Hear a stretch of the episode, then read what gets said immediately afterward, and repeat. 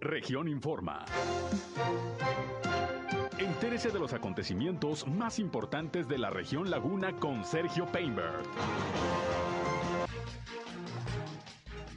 Satisfecha Marina Vitela con el fallo del Tribunal Federal Electoral sobre la ratificación de su candidatura. Arranca en Torreón la campaña Bájale y Respeta. Bares del Paseo, Morelos y La Colón continúan con campaña de prevención de accidentes motivados por el alcohol. Anuncian espectáculo de papalotes para el Día del Niño. El lunes el regreso a clases será presencial en Coahuila. Hoy arrancó la aplicación de la cuarta dosis de vacuna anticovida en Torreón para mayores de 60 años. Esto es algo de lo más importante, de lo más relevante que le tengo de noticias, de información aquí en esta segunda emisión de Región Informa. Gracias como siempre por su compañía, por su atención. Aquí estamos listos para informarles a través de la señal del 103.5 de frecuencia modulada Región Radio, una estación más del grupo Región, la Radio Grande de Coahuila. Yo soy Sergio Peinberto, usted ya me conoce, acompáñenos, quédense con nosotros. Vamos a la información. El clima.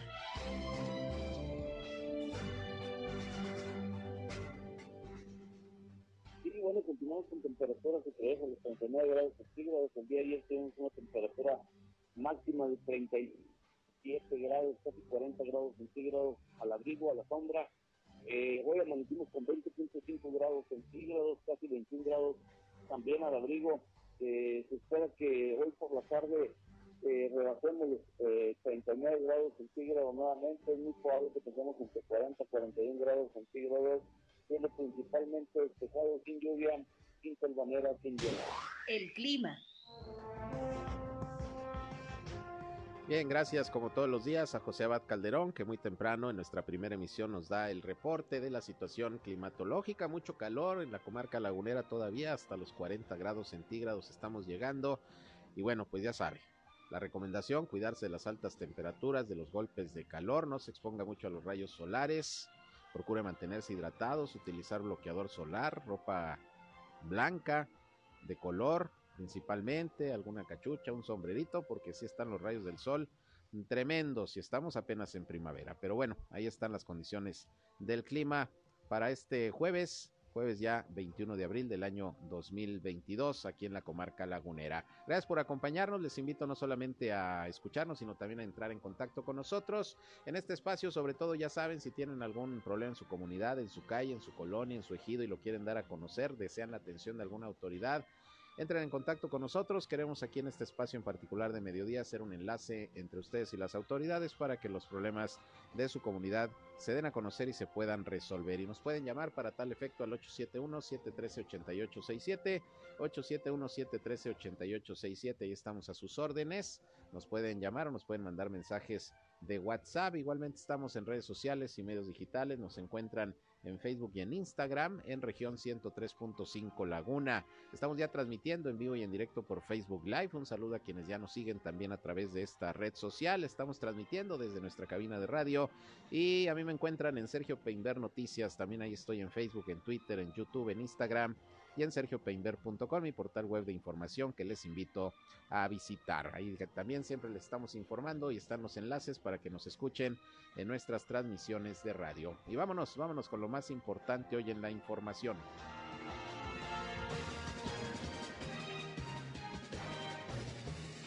Bien, vamos a iniciar como todos los días con los reportes de las autoridades de Salud de Coahuila y Durango sobre la situación del COVID-19. En principio tenemos el reporte de la Secretaría de Salud de Coahuila que hoy informa solamente de un caso, un solo caso positivo, es el que se reporta el día de hoy de virus SARS-CoV-2 y es aquí en Torreón, es el único del día, no se presentan defunciones y bueno, pues así eh, se van dando los números ya muy bajos en los últimos días de incidencia de casos de COVID-19. Con estos números está en estos momentos Coahuila, ya con 147.222 casos positivos de virus SARS-CoV-2 desde que inició la pandemia y el número de decesos queda hasta este momento en 8.783 porque en los últimos días no se han reportado eh, fallecimientos por COVID-19. En cuanto al número de hospitalizados, sí subió un poquito, ayer eran 10 pacientes, hoy son 13 de los cuales nueve corresponden a Torreón, dos a Saltillo, uno a Monclova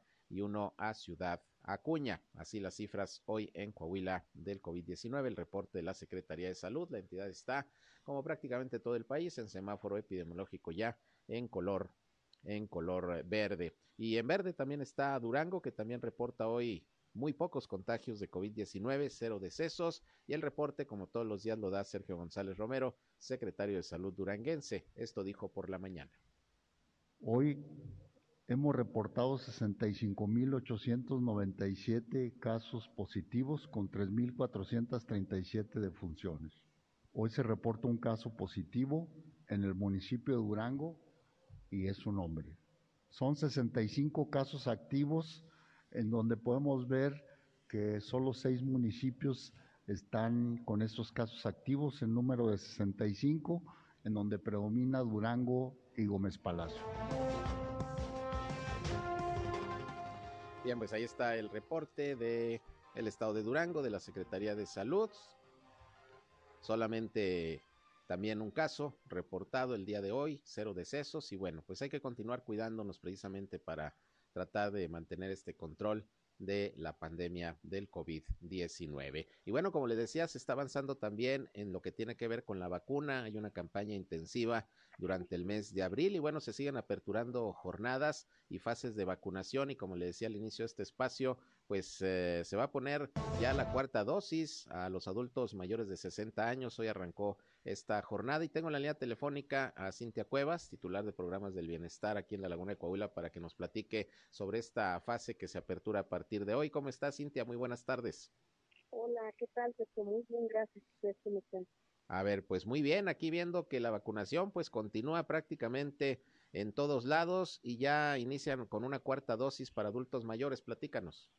Así es, ayer este, pues, nos informaron de la coordinación de esta estrategia de vacunación que el Hospital Militar estará habilitando para aplicaciones cuarta dosis eh, y pues es bien importante mencionar que esta dosis es una dosis adicional a la al esquema completo, a la tercera dosis, y se recomienda a las personas que están en estado de vulnerabilidad que tienen diabetes, que tienen hipertensión y también para personas que están involucradas en el sector salud.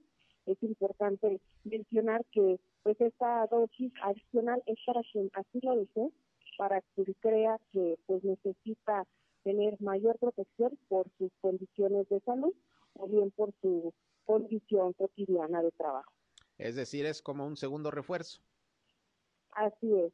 Este, viene a reforzar los, la dosis que ya tiene, el esquema completo y la tercera dosis. No, no es, no se hizo una convocatoria en esta ocasión de todas las personas que acudan por su cuarta dosis porque eh, no, no se establece como tal tan necesaria. Mm. Ahorita se está poniendo al alcance esta cuarta dosis únicamente para que eh, estén en estado de muy alta vulnerabilidad.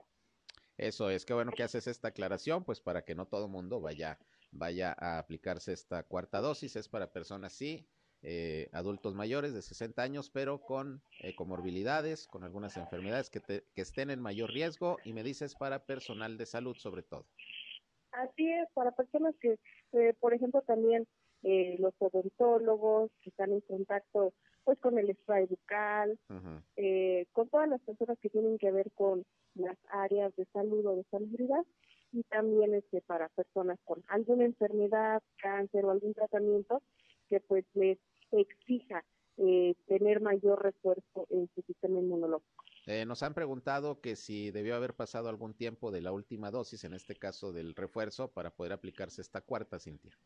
Cuando menos cuatro meses cuatro meses debieron haber transcurrido para ponérsela esta cuarta dosis. Muy bien, entonces repítenos a partir de cuándo, hasta cuándo y en dónde la aplicación de esta, de esta dosis. Pues estaremos en el hospital militar desde hoy y hasta el 30 de abril. El horario también este, es importante señalar que es desde las 8 de la mañana y hasta las 6 de la tarde, eh, considerando pues poder darle atención a la gente que eh, con temas laborales que se les complica subir. por la tarde va a estar este módulo habilitado hasta las 6 de la tarde. Es en el CAPE militar, eh, es la entrada principal, ahí enseguida les dan las indicaciones hacia dónde se dirige para a Muy bien, pues ahí está la información de esta jornada que se apertura a partir de hoy. Y bueno, ya sabe usted, cuarta dosis para las personas que tengan esta condición de edad y de situación laboral o de comorbilidades, alguna situación de riesgo, pues para, ahora sí que para reforzar, ¿no? Para que estén las personas con algún riesgo mejor preparados contra el COVID-19 y eso es importante. Y como lo hemos dicho, Cintia, pues la vacuna ahora sí que está por todos lados y el que no se quiere vacunar de plano es porque no, no le interesa. Sí, íbamos a llegar este eh, a un determinado momento donde ya la vacuna iba a estar disponible en todos, pues al alcance, ¿no? De cualquier este sector y en todos los rincones de la ciudad, así que pues ya está la vacuna en cualquier rincón, en cualquier supermercado, ahí van a encontrar un módulo y al menos acá en el hospital militar eh, también estarán sábados y domingos. Muy bien, pues ahí está la información. Cintia, gracias como siempre por contestarnos para informar pues de esto que es muy importante, las jornadas de vacunación anti-COVID aquí en La Laguna. Ah, otra pregunta que me están haciendo, ¿es nada más para gente de La Laguna de Coahuila o de toda la región? De toda la región. Toda la región. ahí estaremos esperando. Muy bien, ahí está el dato. Gracias, Cintia. Gracias a ti, Sergio. Buenas tardes, Cintia Cuevas de Programas Sociales del Bienestar en la comarca lagunera de Coahuila. Pues ahí tiene usted esta vacunación, cuarta dosis, un pues refuerzo más para personal de salud o para adultos mayores de 60 años de edad que tengan alguna comorbilidad, que estén en riesgo eh, en su salud por alguna, alguna enfermedad, eh, no propiamente el COVID, pues para que se protejan y puedan estar más eh, inmunes a cualquier contagio de coronavirus. Es ahí en esta instalación militar en el hospital militar, como dice Cintia Cuevas, aquí en la ciudad de Torreón. Y hablando del COVID, bueno, pues como le decía al inicio de este espacio, Flor Rentería, la titular de servicios educativos en la laguna de Coahuila, también dio a conocer que en el estado ya se informó que el regreso a clases a partir de lunes, luego de terminado este periodo vacacional, será presencial. Si usted recuerda, cuando terminó el periodo vacacional de diciembre, eh, se esperaron una semana los alumnos, las alumnas, los maestros en regresar a las clases, pues para prever a ver si no se daba alguna situación de repunte de contagios. Eh, se tomó una semana pues prácticamente para revisar esa situación, pero ahorita no, ahorita está tan bajo el nivel de contagios, ya escucharon ustedes las cifras al día de hoy, que pues se ha decidido por parte de la Secretaría de Educación Pública regresar ya eh, a clases presenciales en las escuelas donde esto ya eh, se está llevando a cabo de esta manera del nivel público de educación básica eh, aquí en Coahuila. El regreso es ya el lunes a clases presenciales porque pues así lo, lo permiten las condiciones de la pandemia en estos momentos, es lo que está determinando la Secretaría de Educación Pública. Bien, en otros asuntos, hace unos días le di a conocer que la Vicefiscalía del Estado de Durango, aquí en la comarca lagunera, había informado que tenía ya indicios y que estaba identificado eh, el sujeto, que en este caso pues terminó con la vida de una mujer de 22 años de edad que fue asesinada eh, allá en Gómez Palacio hace unos días, como usted recordará, una, una mujer de nombre Lisbeth San Juana López de 22 años de edad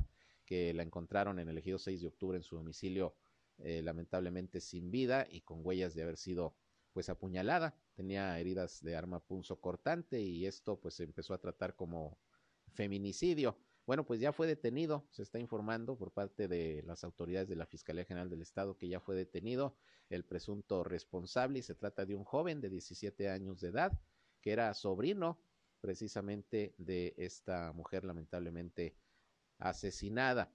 Al parecer y según lo que han informado las autoridades, el día de los hechos este joven se encontraba bajo los influjos de las drogas y en estos momentos está internado en el Centro Especializado de Reintegración y Tratamiento para Menores Infractores de Gómez Palacio.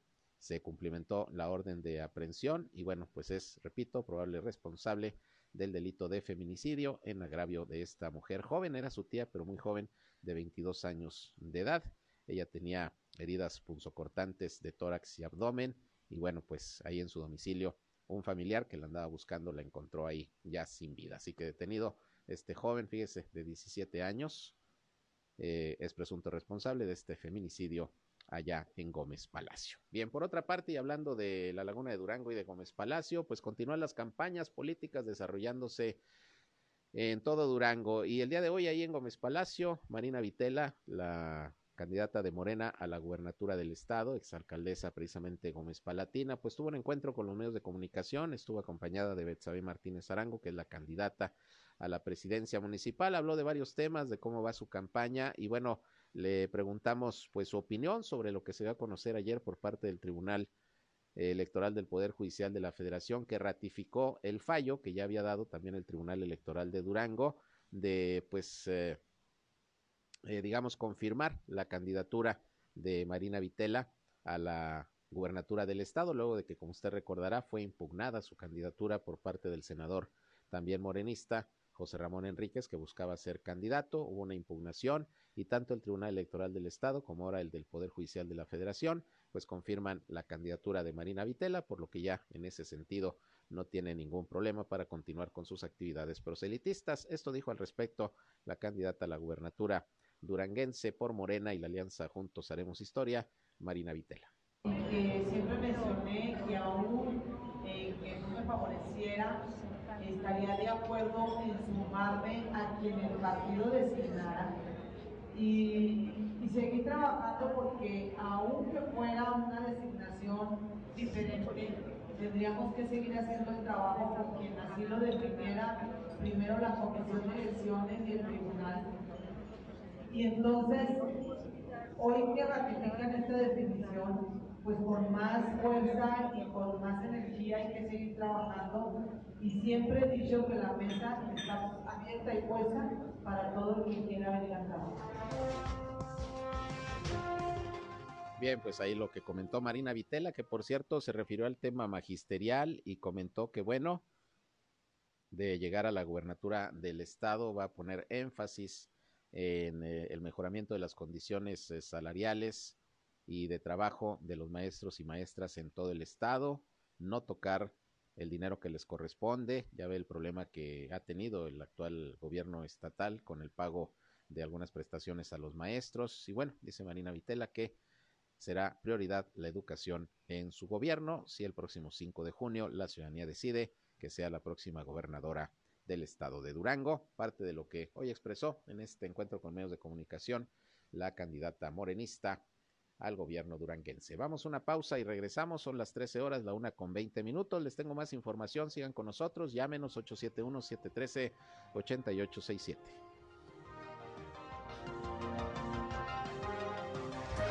Región Informa, ya volvemos.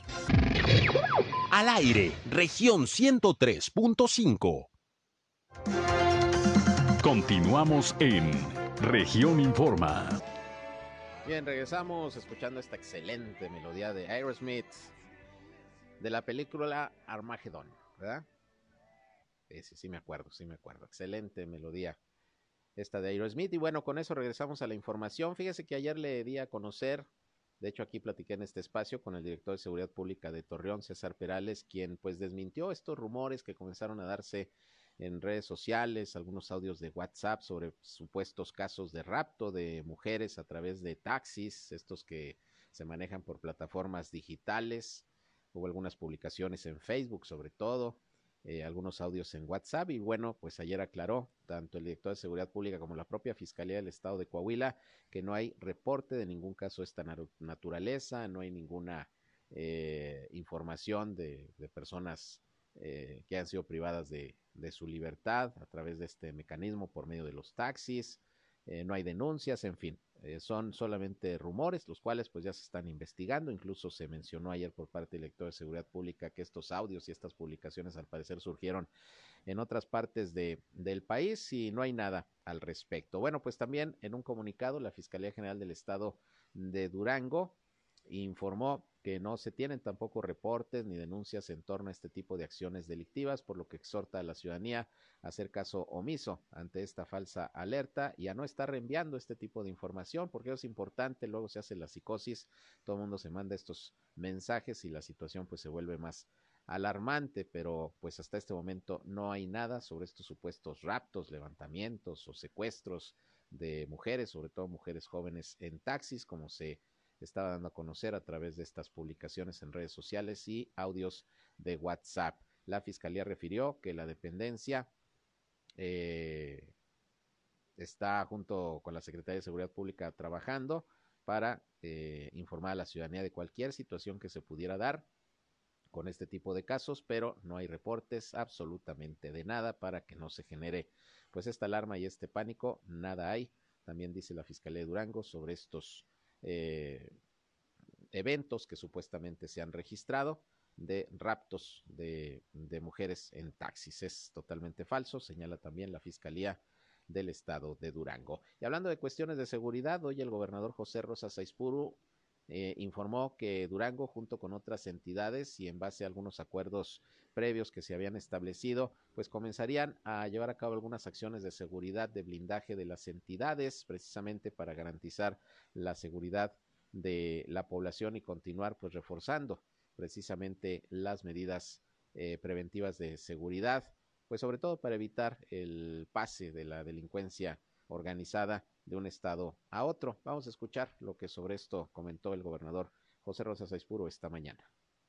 Y aprovecho hoy para comentarles que de, derivado de los acuerdos que hemos tenido con eh, el gobierno de Zacatecas y con los gobiernos de los estados vecinos y para mejorar la percepción de seguridad, para mejorar las condiciones de la tranquilidad de las familias de Durango, de manera conjunta, hoy les informo que iniciarán operativos donde participan todas las instituciones, tanto el Ejército Mexicano, la Guardia Nacional, las policías estatal, la Policía Estatal, la Policía Investigadora y desde luego las policías municipales para que podamos tener mayor presencia en las diferentes regiones, en las diferentes ciudades, empezando por nuestra ciudad capital, para que podamos eh, inhibir la comisión de delitos, para realizar más acciones de carácter preventivo y que eso permita que los duranguenses sigamos teniendo la confianza, la tranquilidad para caminar eh, con toda eh, seguridad por nuestras calles de la ciudad y desde luego de todas las ciudades, de todas las comunidades de nuestro estado. Así es que les pedimos a todos su colaboración. Estas acciones son por el bien de las familias de Durango, es por el bien de la seguridad, que es una de las cuestiones más importantes. La, responsabilidad más grande que tiene el Estado mexicano es brindar seguridad a las personas. Y eso es lo que estamos haciendo precisamente en Durango. Bien, ese fue el anuncio del gobernador del estado, pero mire, desde el día de ayer el gobierno de Coahuila, a través de la Secretaría de Seguridad Pública, también puso en marcha un operativo con el que se está reforzando la seguridad en la franja fronteriza del estado, sobre todo en la frontera con Estados Unidos. Eh, informó a través de un comunicado la autoridad estatal que con este operativo se reitera el compromiso de trabajo coordinado y de cooperación con las autoridades del estado de Texas en materia de seguridad e inmigración y es parte de los acuerdos eh, generados en la pasada reunión, perdón, entre los gobernadores de Coahuila y de Texas, Miguel Riquelme y Greg Abbott. En este operativo, que tuvo como arranque el Parque Braulio Fernández de, de Piedras Negras, perdón, de Ciudad Acuña, ahí arrancó el operativo. Están participando corporaciones como la Secretaría de Seguridad Pública del Estado, la Policía Especializada, la Policía Civil y Policía de Acción y Reacción, con elementos destacamentados en la región norte. Y bueno, de hecho, desde ayer que se montó este operativo, fueron, por ejemplo, detenidas en flagrancia tres personas por los delitos de cohecho y amenazas. Estamos hablando de Marta Elena N., Adrián N. y Julio César N., los tres con domicilio en la ciudad de Piedras Negras. Y bueno, una cantidad mm, enorme de patrullas, de vehículos de las corporaciones, incluso helicópteros, comenzaron a blindar la frontera de Coahuila con Estados Unidos. Repito, parte de los acuerdos que se tuvieron con el gobernador eh, Greg Abbott de Texas en pasada reunión donde estuvo el gobernador Miguel Ángel Riquelme Solís y fue una reunión en donde pues también fueron a pedir eh, a Greg Abbott tanto el gobernador de Coahuila como otros gobernadores pues que se eh, terminaran estas revisiones exhaustivas ah, para los transportistas que pasan al estado de Texas porque comenzó a ser esto caótico y con pérdidas de tiempo y pérdidas económicas para el sector transporte porque estaban revisiones eh, muy exhaustivas, obviamente para detectar eh, posibles eh, migrantes que ya ve que se trasladan luego en, en camiones, en tráileres. Entonces, pues esto es parte de los acuerdos y desde ayer comenzó este operativo allá en la frontera con Estados Unidos por parte de las autoridades de Coahuila. Bien, por otra parte, pues continúan uh, llevándose a cabo campañas para incentivar a los jóvenes, sobre todo, que no manejen bajo los influjos del alcohol.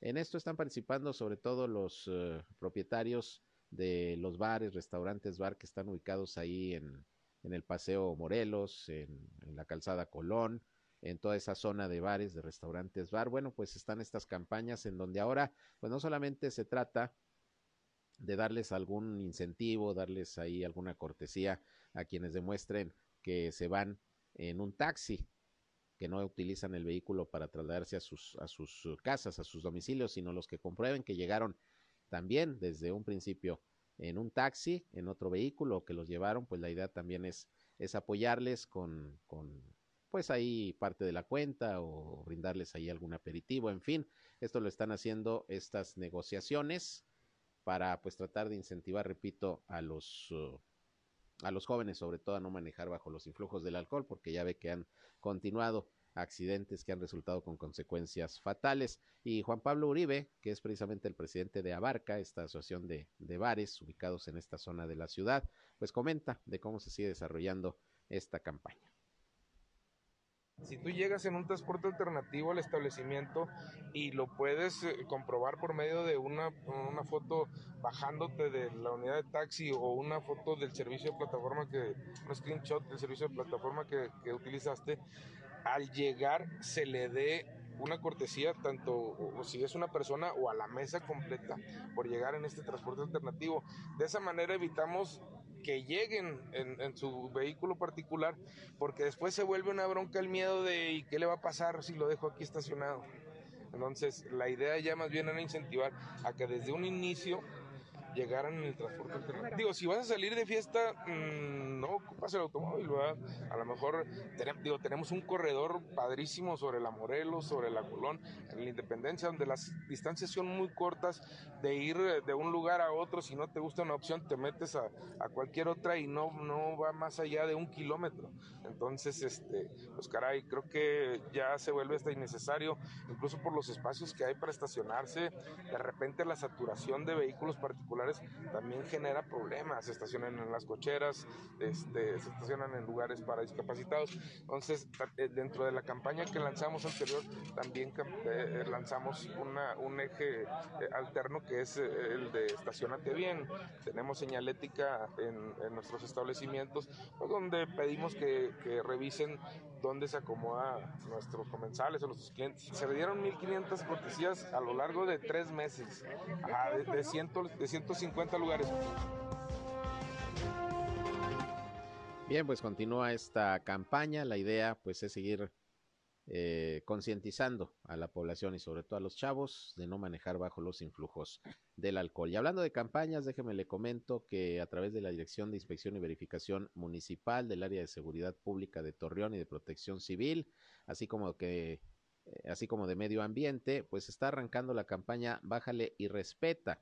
Esta campaña tiene el objetivo de concientizar a la población sobre la contaminación auditiva, de manera que a partir de hoy esta campaña se estará llevando a cabo. ¿Cómo va a funcionar? Bueno, se van a realizar labores de vigilancia en las diferentes colonias, supervisando que los vecinos pues no sobrepasen los decibeles permitidos, que ya ve que luego esto es muy común, sobre todo los fines de semana, que hay fiestas, pachangas y le suben a todo lo que da y obviamente eh, causan eh, problemas a los vecinos o molestias. Hay quienes no tienen problema, pero hay muchas personas que sí les molesta el exceso de ruido.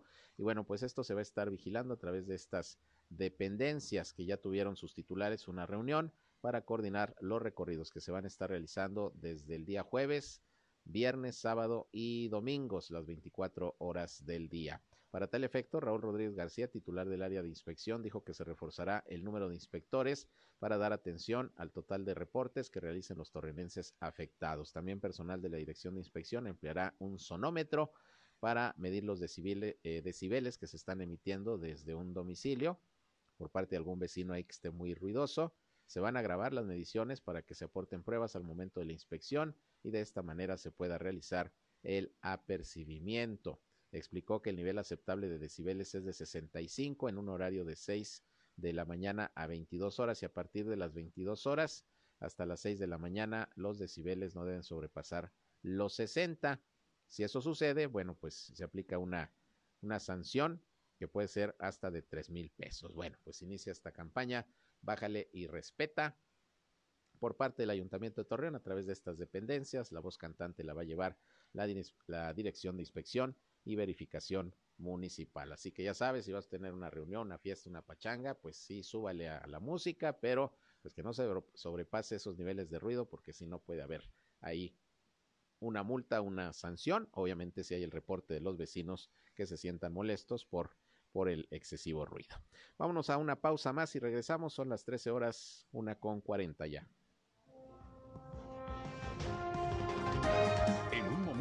Regresamos a Región Informa. Somos Región Radio 103.5. Regresamos a Región Informa.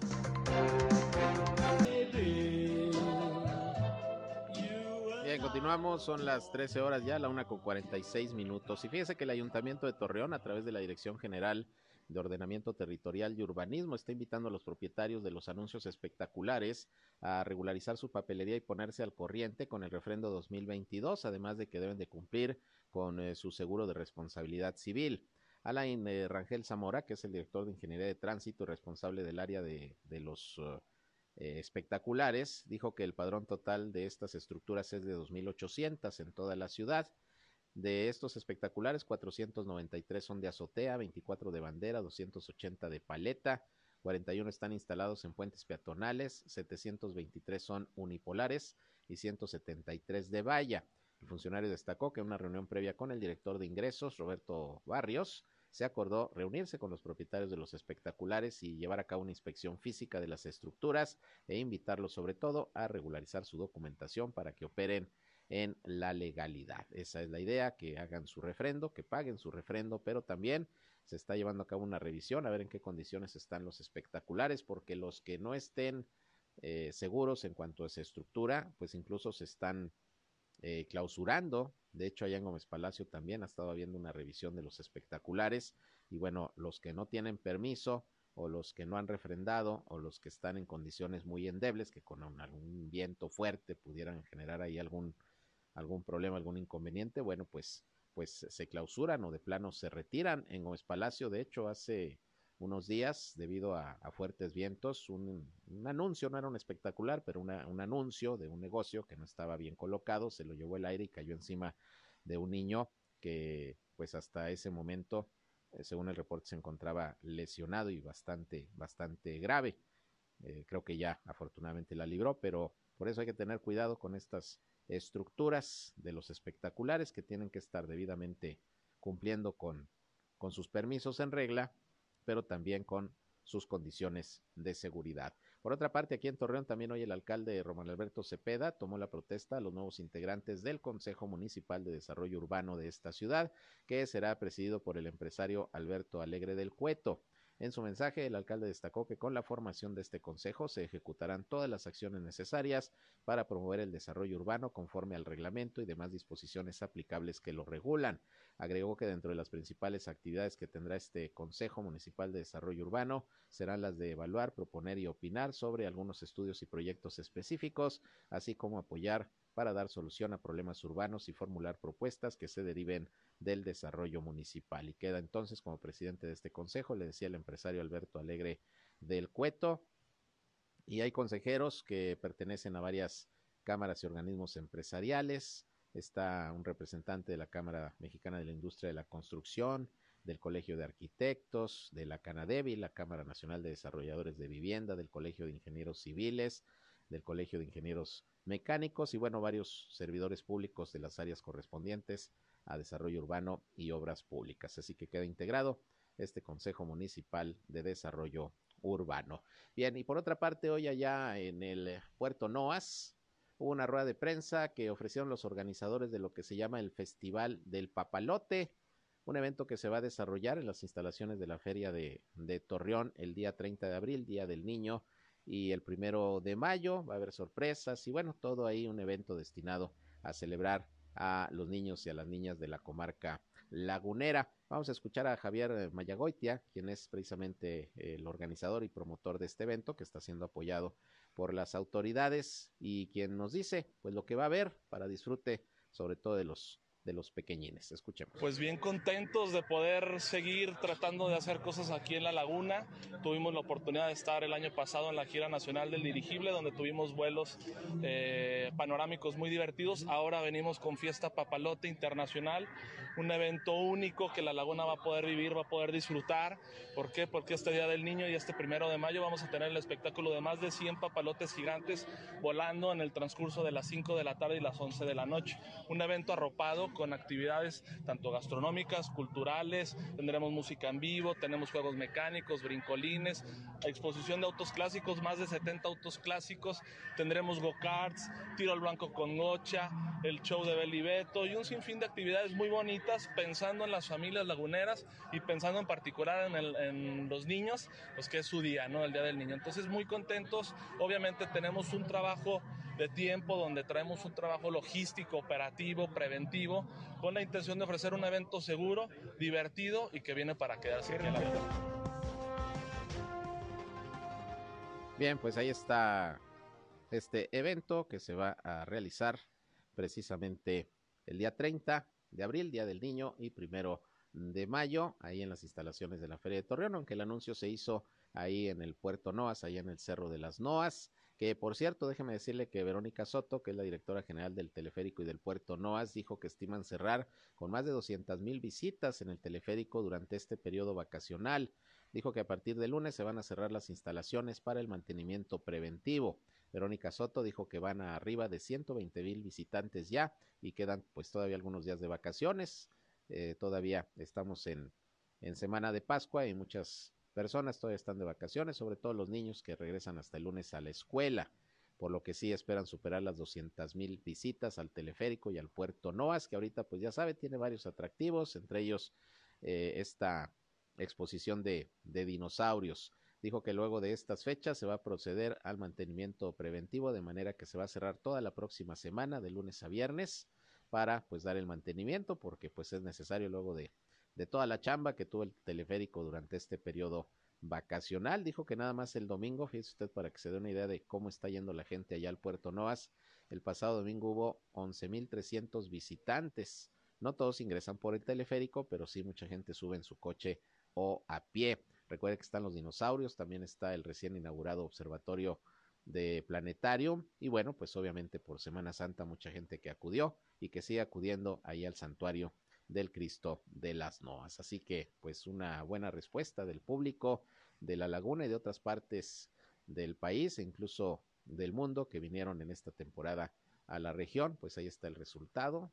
Pretenden cerrar con por lo menos 200 mil visitantes en el teleférico y en el puerto Noas, aquí en la ciudad de Torreón. Bueno, pues eh, números positivos y ya hemos estado escuchando cifras de las autoridades sobre el tema de la derrama económica, la ocupación hotelera que se dio en Coahuila y en Durango y sobre todo aquí en la región durante esta Semana Santa y son números son números positivos afortunadamente ahí va anunciando eh, eh, el sector turismo su recuperación eh, en los últimos meses. Ojalá, ojalá y así sigamos con la pandemia, con incidencia muy baja y obviamente con la actividad económica recuperándose. Finalmente, fíjese que hoy un camión de la ruta Centenario terminó con una llanta atrapada en una zanja eh, en donde estaba realizando algunos trabajos el CIMAS Torreón, no estaba señalizada y bueno, pues ahí se cayó el camión, afortunadamente no pasó a mayores, esto fue por ahí de las 8 de la mañana en Avenida Corregidora y calle Niños Héroes en la zona centro, según con los primeros informes, el conductor del camión que transportaba pues a tres ciudadanos nada más, iba a Solón. El vehículo circulaba por la avenida Corregidora a velocidad moderada, eh, moderada y repentinamente escuchó como un neumático delantero estalló. Y bueno, ya cuando se bajó, pues resulta que había caído en una zanja que no estaba señalizada, por eso pues el llamado al CIMAS para que tenga mucho cuidado y procuren colocar señalamientos ahí en estos puntos donde están trabajando, abren las zanjas y luego imagínese usted no la señaliza, no falta quien por distracción, falta de cuidado, porque no la ve una zanja, pues cae ahí y puede ocurrir un accidente de un poco más, más fuerte. Afortunadamente aquí no pasó a mayores. Es como en Gómez Palacio, que ya ve que se están robando las tapas de las alcantarillas. Ya se lo había informado la vez pasada. El CIDIAPA pues está tratando de, de, de, ir recuperando las tapas lo más pronto posible porque pues también se puede generar un accidente. Entonces mucho cuidado al circular y mucho cuidado al CIMAS, al CIDIAPA, etcétera, para que pongan señales en las zanjas que abren para hacer alguna reparación, alguna, alguna obra. Por lo pronto esto pasó en la mañana, no sucedió nada grave, solamente pues tronó la llanta del camión y vamos a ver eh, quién responde por ello, porque déjeme decirle que también cuando suceden este tipo de situaciones usted puede presentar una queja o una denuncia ante los tribunales de justicia municipales. Si su vehículo cayó en una zanja que no estaba señalizada o por la cuestión de la infraestructura tiene usted algún accidente, algún percance, puede demandar al municipio. Y créame que tenemos conocimiento de que en ocasiones sí le han eh, pagado, eh, le han eh, podido resarcir el daño al ciudadano por alguna situación de esta naturaleza. También se vale para que lo tome en cuenta. Bien, pues ya nos vamos. Gracias por su atención. Gracias por su compañía este espacio. Sígase cuidando del calor. Fíjese que están reportando que allá por el cañón de Fernández, hasta 44 grados centígrados. Ya nos había dicho José Abad Calderón, previsor del tiempo, que en aquella zona del cañón de Fernández en Lerdo eh, se han registrado temperaturas de más de 40 grados. Bueno, pues ahorita tenemos el reporte de que hasta 44 grados centígrados se reportaron ayer allá en el cañón de Fernández y hoy seguramente por ahí andarán las circunstancias. Mucho calor en la comarca lagunera. Hay que tomar precauciones. Gracias, pásenla bien, buen provecho y a las 19 horas estoy nuevamente con ustedes en nuestra tercera emisión. Por lo pronto continúen aquí en el 103.5 de frecuencia modulada Región Radio, una estación más del grupo Región, la Radio Grande de Coahuila. Yo soy Sergio Peinbert, usted ya me conoce. Buenas tardes.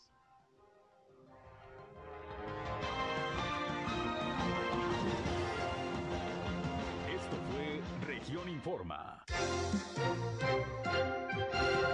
Ahora está al tanto de los acontecimientos más relevantes. Lo esperamos en la próxima emisión.